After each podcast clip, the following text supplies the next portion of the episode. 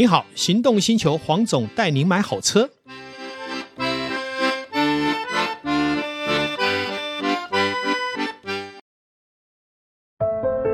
当科技遇上极致守护，当听感无限延伸，释放感官的驾驭之旅，你将习以为常。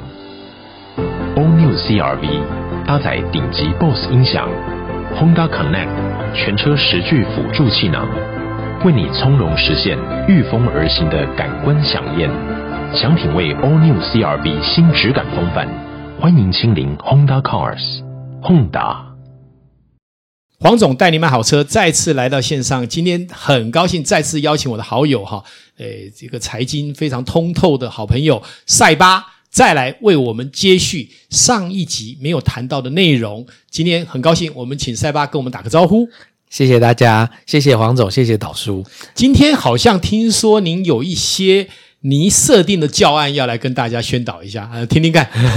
我我大概我们要上节目之前，我就是回顾了一下我们去年十二月的情景，嗯、因为其实我后来也忙别的事，忙很久。嗯、对，那去年十二月的时候，我我那时候的定调叫做“通膨降温主旋律”，嗯，节目也有讲，但是。接下来的确印证，就是说，当联准会它升息到一个程度之后，是去年八月的时候，那个美国 CPI 大概是到九 percent，嗯，到现在呢已经降到三点三 percent，是，而且经济没有崩溃，嗯，对不对？这个就是超乎了很多人过去的认知。然后当时呢，就是我有提过，美国有一个四年政策的循环，嗯，那去就是说去年的时候，拜登他通过了，就是说刺激经济的法案，嗯，就是他有一个 IRA 抗通膨法案，有四千两百亿美金的刺激，对，然后还有就是 Chips 晶片法五百二十亿的美金的刺激，嗯，这些这些刺激都不是当下做的，它是到隔年、第二年、第三年再再持续会出台。那所以呢，但是他定调了主轴，就是在这个法案里面会刺激，就是说像半导体、绿能、生技，嗯、还包括说像 AI 创新创产业，都是受惠族群。嗯，所以这些族群到今年我们来看，的确就是相关的产业就是很活跃，对，非常的非常的热门。嗯那当时我觉得印象也深刻，我们讲到了台积电。当时台积电呢，就是巴菲特买，买了他好像一两个月之后又卖掉嘛，嗯、无所谓。但是当时台积电大概四百三十块，是现在回头一看，哎，也到五百五了。所以你当时跟着媒体一直去唱衰台积电，然后一直看空，觉得说啊，通膨。通货膨胀完蛋，我觉得这几年的一个市场的主轴叫做“完蛋了，死定了，经济衰退，BBQ 了”。嗯嗯，就是说我们可以一直发现媒体只要丢一个消息出来，就是完蛋了，死定了，嗯，是这样。可是像我，因为我以前二零零八年我待过那个交易室，是我整整经历了一个完整的金融风暴。嗯，在我来看，这个都只是很小的波澜。对，因为当时二零零八真的是金融体系受创非常严重，而且以前没有经验。对，以前当时也没有，但是这几年就是就是因为那个经验，这几年就是成为我投资的一个温床，嗯，嗯，培养我就是对市场的嗅觉和敏锐度。那当时的股市也是从一万三一万三千多点到现在也是一万六了嘛，是。那那个零零五零也就涨回来。其实我当时并没有预期到说。就会涨回来，但是我们是做了一个正确的策略，嗯、就是往下跌，我按一定的部位买，嗯、那买到现在就是整体来说有十八 percent 的获利，是，其实也还，就是说你以去年到今年两年，每年有九趴高啦，每年九趴，嗯、或者说今年算起来，因为是年底嘛，是算起来今年就是有十八 percent，其实也不是一个，嗯、就是说威力惊人啦，是就是看起来很简单，嗯、但是其实。当它带来的投资报酬是稳健的，是的，是的。其实应该这么说哈，呃，塞巴当年，呃，就是去年曾经有比较先于市场的敏锐度。当时大家说通膨一定还会怎么样，怎么样，怎么样。我记得赛巴在节目里面讲了一句话，他觉得通膨的问题已经不大了，应该是大概高点也距离这里不远了。对。果然，后面就接着发现 CPI 一直往下降，对，对不对？所以我就觉得说，有些东西真的要冷静，不要跟着市场在那边唱衰。嗯，而且我发现这几年一直看坏宝岛、看坏市场的，嗯，手上的钱都不见了。因为他投资的标的绝对不是正确的，对，反而是一直看着台湾起舞指数往上走的人，好，包括买零零五零的，是最大的获利者。其实我觉得，就是假设啦，我们自己是一个媒体，或者是说是一个风向操作者，我也喜欢兴风作浪，是，所以很多的很多的事件我们都会去放大它，因为这样才可以扩大流量。是，但是。这个扩大流量的效应和下标题惊吓投资人的方式，不见得对你是健康的。当然，而且最重要的是，还破坏了你原来的节奏。对，第一个你心情变不好，对，第二个口袋变浅，那更惨。那这个是很糟糕的事情，双重打击。所以为什么我常常其实我在我的脸书都会去呃讲一些比较正正面的东西，嗯、就是说不要一直讲不好。嗯。就算不好，有时候是也不该讲出来，嗯，因为我们本来就是情绪化的人类，对，你一讲不好，心情就不好，更何况你常常讲的都不是真的不好，嗯，那其实那是更糟糕的，对，我还是要强调一点，就是说我们人生活的一切还是来自于正能量，嗯，好，只要你愿意，你其实是有很多各种不同的机会，更何况我们来验证这一二十年的轨迹就是如此。然后，那我们来看看今年，就是说去年十二月之后到了今年，今年大概比较大的事件是三月多的时候，美国有银行陆续倒闭嘛，嗯嗯、大家都很紧张啊，金融风暴来了，是有没有发生？好像没有。然后呢，再来就是五月的时候，美国那时候债务上限，大家市场也是在炒作啊，美国。债债市要崩盘啊，然后说为什么美国会到债务上限呢？其实很简单，就我讲的嘛。去年的时候通过财政刺激方案，那今年呢我就需要钱了。那当然我的 GDP 没有快速成长的时候，嗯、我就要提调高我的我的举债上限。所以美国要要烧钱了，要刺激了。但是大家大家还在很紧张，说完蛋了，完蛋了，Barbecue 了，对不对？那、嗯、媒体都会这样炒作。嗯、但实际上，在我来看是。那个政策要出台，要花钱了，所以我才要、嗯、才要那个，所以通过了，这根本就是大力多就稳了嘛，投资人就稳。其实你可以看五月之后，那个股市就是有一个有一个，就是说稍微在向上，大概到六七月之后又又回档休息。嗯、那因为其实通常六七月外资放暑假，嗯、大部分的市场行情也是不会不很少，六七月是很激情的。嗯大概就是大部分的状况，六七月都是一个休息。我记得很久以前有一个股市谚语，它是很老了，嗯、就是叫做什么“五穷六绝七上吊”，你有听过吗？然后再来就是“八盘九涨十长啸”，就是说其实股市的脉络常常会就是大概就是四月是高点的话，那十月就会是低点；那如果是四月是低点的话，十月会是高点。大概就是有一个这样的一个惯性，嗯，就是说你可以随便抓。那所以呢？你看哦，就是就是，就算是这样，美国的基准利率还是不断的一直提高，嗯、就是说通膨一直降，美国就是说联准会也不怕，调到现在就是五五点多 percent，所以呢。那最近大概我记得好像是八月多的时候，那时候惠誉吧，惠誉就调降美国的信评，也是闹很大，就是从 AAA 变成 AA 加，嗯，反正 A 都很多嘛。嗯、那你 你因为其实之前在金融风暴的时候，就是那个标普，他也曾经调降过是那个美债信评，但是这很有趣哦。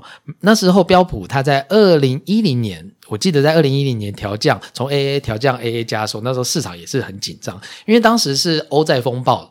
的情况，美国其实已经逐渐脱离谷底，然后那个经济衰退扩散到欧洲，因为这个是一个很大的一个衰退。然后呢，那那个标普他做这个就是做这个评鉴之后，美国政府后来还去调查他，就是二零一三年之后，他们认为说标普这个信评信评机制。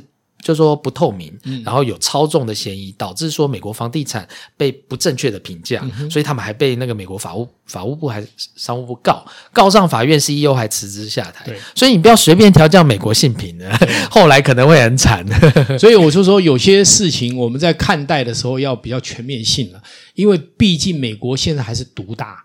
好，对基本上你去唱衰它是没有什么太大意义的哈。信评有用的话，就不会有金融风暴啦。当然啦，对。所以另外一件事就是说，其实我们看到另外一个面向，就是呃，这个世界的变动往往跟我们想象的不一样。举一个例子来讲，我们都用以前的逻辑来判定，比方说今天发生这个信贷危机，或是这个房地产危机，或是目前这个调高举债上限，甚至于利率的提升，就会跟以前一样。我不认为。为什么？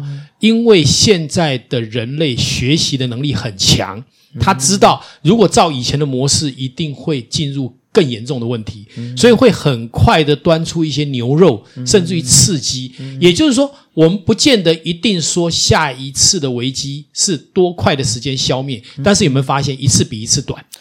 这这个的确是事实哦。是，就是说美国有做过很多的统计，嗯、就是你要知道现在的最新的货币理论专家全部都在美国，没错，很多人待过联准会。那联准会他们其实他们的做法和政策其实一直是在调整的，嗯、他们是在进步的。你不要把联准会当成就是可林斯潘时代的，那不得了，是笨蛋。其实他们现在的操控，我认为是更精准的。对，我再举一个例子来讲。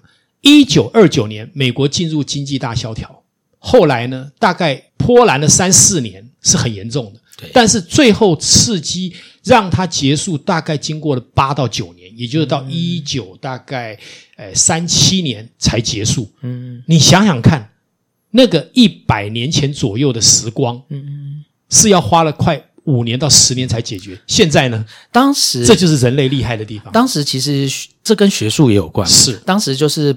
废除了金本位，嗯嗯，然后再来呢，就是他们知道了凯恩斯的财政刺激学派兴起，嗯。嗯嗯、那他们就说经济大萧条其实是刺激了现代总体经济的一个、嗯、一个震撼，就是说新的理论被发现说是验证正确。是。像现在很多人还在传统的观念觉得啊金本位很好很好，美国早就丢掉一百年了。对。